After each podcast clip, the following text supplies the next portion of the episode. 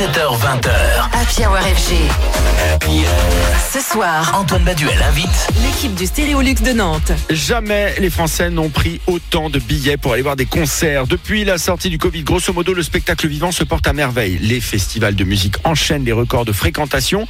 Une bonne santé, ça on, entend, on en entend beaucoup parler dans les médias, mais en apparence seulement. Certaines salles de concert tirant la sonnette d'alarme. On retrouve tout de suite le patron du Stéréolux de Nantes, où vous nous écoutez en DAB+, d'ailleurs. Euh, C'est Eric Boistard qui est avec nous. Bonsoir Eric, bienvenue sur FG.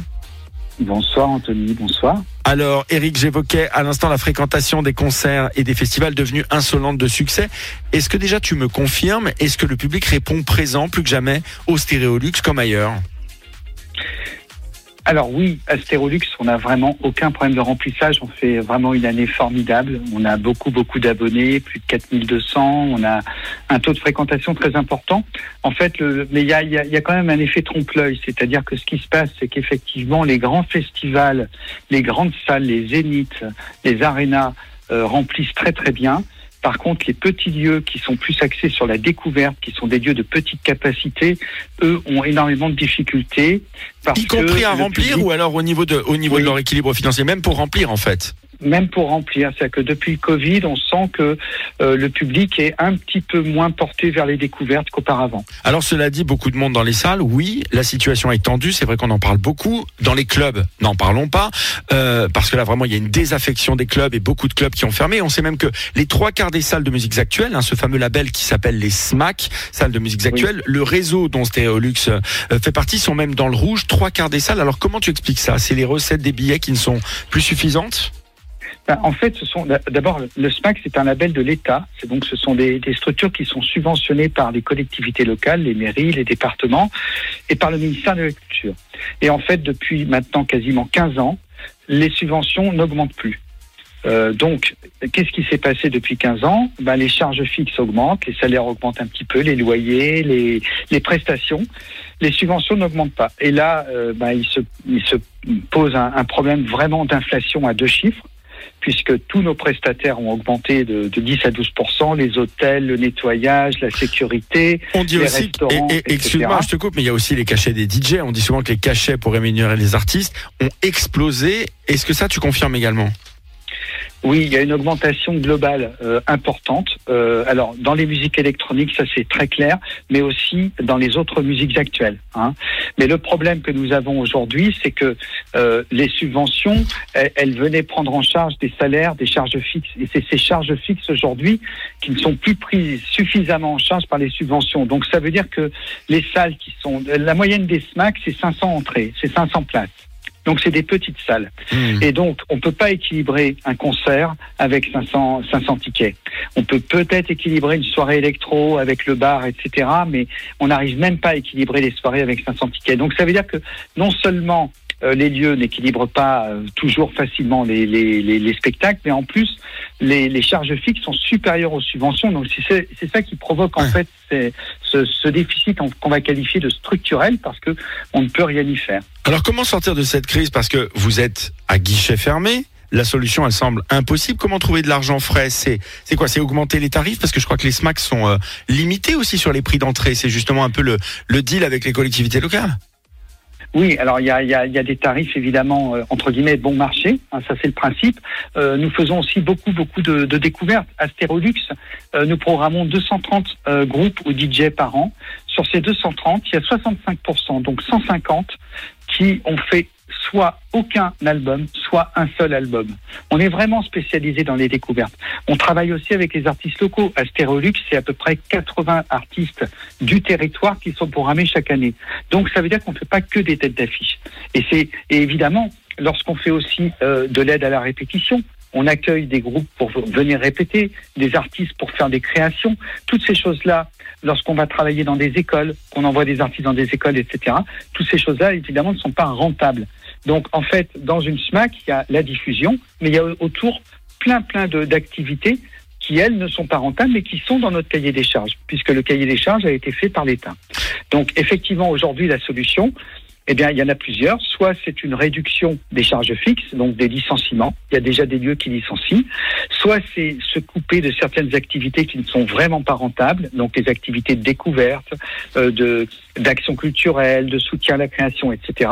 Ou alors c'est de demander à l'État eh bien d'augmenter euh, sa, dotation. Il faut savoir que l'État aujourd'hui consacre 14 millions pour les 95 lieux qui composent le, le réseau des SMAC sur un budget du spectacle vivant du ministère qui est de 700 millions d'euros. On ne représente pas grand-chose. Alors, je précise en plus que vous, vous êtes très dynamique. hein. Vous avez vous-même votre propre festival. Cette semaine, d'ailleurs, vous recevrez Waracles, French 79 dans les semaines à venir.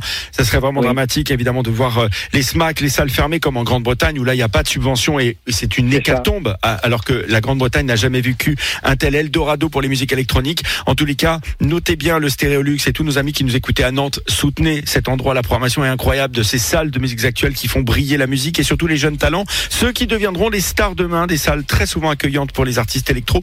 Le Stéréolux qui est à Nantes, hein, qui fait cette semaine son Biz Festival. Alors, allez-y et soutenez-les. Merci en tous les cas. Merci beaucoup, Eric, le patron du Stéréolux Merci de Nantes. pour votre soutien. Avec grand plaisir. Et à Nantes, vous écoutez FG en DAB+, hein, je le rappelle. Dans un petit instant, on se télétransporte, on ira à Bourges pour vous parler des francopholies. Mais juste avant, Joyzy, avec euh, reprise du grand classique de Nene Cherry Yosundur. C'est 7 Seconds sur FG. 17h, 20h.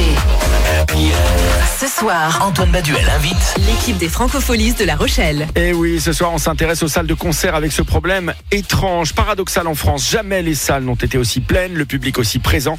Mais l'inflation des coûts fait que beaucoup de salles indépendantes sont aujourd'hui menacées. Pourtant, leur rôle est absolument essentiel et on va en parler avec Pierre Poli, qui est le légendaire programmateur des Francopholies de La Rochelle. Pierre Poli, bonsoir, bienvenue sur FG. Bonsoir, merci pour votre accueil. Alors Pierre, euh, tu le sais, de nombreuses salles de, de concerts indépendants, de SMAC, euh, de festivals tirent la langue malgré une fréquentation très forte des concerts et des fêtes musicales. Aux Francopholies, vous n'avez pas ce souci-là, mais est-ce que tu es inquiet, toi, pour les salles de concert françaises? En fait, on est un peu tous concernés par cette situation. On a effectivement une augmentation des coûts, euh, comme le coût de la vie pour euh, tout le monde, hein, euh, qui, est lié au fluide, à la technique, au cachet des artistes, à tout un tas de paramètres qui font que le seuil de rentabilité et le seuil d'équilibre des festivals et des salles est de plus en plus sensible. Donc oui, c'est un phénomène qui est, qui est inquiétant. On a peur que ça fasse de la casse, ça, nécessite des ajustements, d'être, ça nécessite une rigueur, une prudence budgétaire euh, euh, extrêmement, comment dire, suivie. Et euh, en effet, pour les salles, c'est compliqué puisque c'est pour nous, en tant que festival, en tout cas, un, acteur très important de la scène et de l'écosystème des musiques actuelles. Donc on, est euh, évidemment très vigilant et on soutient nos confrères de salle. Alors qu'est-ce que tu y trouves, toi, dans ces salles de musiques actuelles? Euh, Est-ce que ce sont des lieux de découverte musicale? Comment tu appréhendes, toi qui gères la programmation d'un festival et pas n'importe lequel, les francopholies? En l'occurrence, comment tu comment tu appréhendes ces salles? Comment tu travailles avec elles? Bah, En fait, c'est euh, pour avoir moi-même dirigé une, une SMAC euh, il y a quelques années en Bretagne. euh, c'est, comme je disais, un, maillon essentiel de la, découverte. En fait, c'est comme des radars euh, en région, c'est-à-dire qu'ils sont euh, euh, bien ancrés sur leur, euh, ville, leur territoire. Ils sont euh, connectés aux, aux artistes locaux, aux acteurs, aux associations, euh, font du travail d'action culturelle. Euh, et euh, forcément, nous qui sommes à l'affût euh, des stars et des de demain, on sait très bien que un moment ou un autre, ces, artistes-là sont passés par des SMAC ou ont été accompagnés par des acteurs comme les SMAC et que du coup on est très regardant de quels sont les artistes accompagnés, programmés, émergents. Alors voilà, on travaille pour ce qui est des francophilies de La Rochelle de, façon très proche avec euh, la Sirène, qui est euh, un, équipement extrêmement euh, reconnu au niveau national et qui ont aussi la particularité d'accueillir énormément de résidences d'artistes. Donc on sait aussi que dans les murs de la Sirène travaillent de nombreux artistes très connus, mais aussi inconnus, qui probablement nous intéresseraient, nous intéresseront dans le cadre d'une programmation à venir. Alors, on parle des salles de concert. On pense aussi à ces bars, ces cafés-concerts où beaucoup d'artistes ont débuté. Aux clubs qui vivent une crise euh, historique avec beaucoup de clubs qui ferment. Est-ce que pour toi, ce sont des modèles qui, commencent à, vivre un peu leur, leurs années noires? Est-ce que, pour toi, c'est une, une crise qui est structurelle? Hum, non, puisque je le live ne m'inquiète relativement peu dans le sens où euh, je pense que euh, un public aura, toujours envie de voir son artiste sur scène. Euh, le, public, les artistes auront toujours besoin de jouer, de se produire et de se faire la main dans des bars. On a toujours besoin de lieux de vie, de tiers lieux. Peut-être que les modèles évoluent un peu. Peut-être que euh, il nous faut travailler un peu plus sur notre singularité, sur la spécificité de nos lieux, sur la spécificité de nos projets. Euh, sur euh, une esthétique, euh, comment dire, avoir, avoir ce travail de singularité qui me semble peut-être être primordial, et puis la qualité de ce qu'on y fait, de ce qu'on y programme. Mais je pense que le live, on aura toujours besoin, on aura toujours envie de voir des gens se retrouver dans une salle, comme dans une salle, une salle concert ou un festival, et vibrer avec pour de vrai avec des gens autour de nous.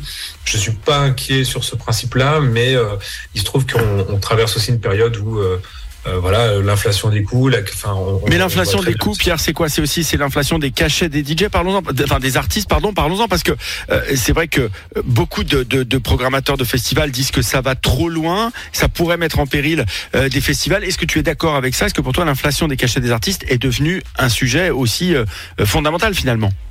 Non, absolument, absolument. Là, je parlais plus de l'inflation pour oui, j'ai euh, compris. la personne qui veut acheter son, sa place de concert. Je parle aussi pour euh, euh, le coût de la vie de quelqu'un qui va faire ses courses et un peu plus regardant sur, sur sa liste de courses. Pour lui, il va être un peu plus regardant sur l'achat de la place qu'il va acheter, le coût qu'il va avoir et il va peut-être, au lieu de se payer cinq spectacles, va s'en payer que un ou deux. Après, d'un autre côté, en effet, il y a depuis, mais ça, depuis que je travaille, depuis ça fait 20 ans que je fais ce métier, ça fait 20 ans que les cachets augmentent chaque année. C'est toujours pareil. C'est très dur. Alors, on a, on répercute une partie de cette augmentation sur le prix du billet. C'est pour ça que je viens, euh, on va dire en bout de chaîne, finalement, euh, euh, comment dire tirer la sonnette d'alarme plutôt sur le fait que on n'est pas sûr que le public suive. mais pour nous aussi c'est compliqué. Pour tout le monde c'est compliqué. Les artistes eux-mêmes nous disent, alors peut-être moins sur des très très grandes stars, mais sur des artistes qui continuent à vivre de leur musique et qui continuent à tourner. Pour eux aussi c'est compliqué. Louer un bus, louer euh, prendre des chambres d'hôtel, euh, euh, acheter des instruments, c'est beaucoup plus cher que ça l'a été il y a 10 ans. Et puis surtout, ils gagnent beaucoup moins en streaming, du fait du streaming. Donc je pense qu'ils sont tout simplement obligés de compenser autrement leurs recettes. Alors, ça, c'est une certitude. beaucoup moins de ventes de disques, etc. Mais quand on a des artistes internationaux, à l'époque, même les billets d'avion ont augmenté considérablement. Donc, il y a une frange de partie d'une partie des artistes qui sont des artistes émergents intermédiaires. Pour eux, c'est très dur, vraiment. Par contre, en effet, euh, sur les grosses têtes d'affiche, on, on, est rentré dans un principe depuis quelques années, euh, du, c'est du trading quoi. En fait, hein, on, ça. fait des offres, euh, on discute et puis ça joue sur la rareté. Et puis il y a des années où il y a énormément d'artistes, beaucoup de propositions, et là on est plus ou moins en position de force. Et puis il y a des années comme cette année 2024 où les propositions se font un peu plus rares et où du coup les enchères montent. Merci beaucoup Pierre Poli, programmateur des Francopholies de La Rochelle. Là aussi euh, un, un, endroit, enfin un festival où commence beaucoup de choses pour les artistes. Le festival iconique qui vient de lever le voile d'ailleurs sur son édition 2024 du chantier des Franco dès le 5 février. Merci beaucoup et à très bientôt et bonne année à toi Pierre.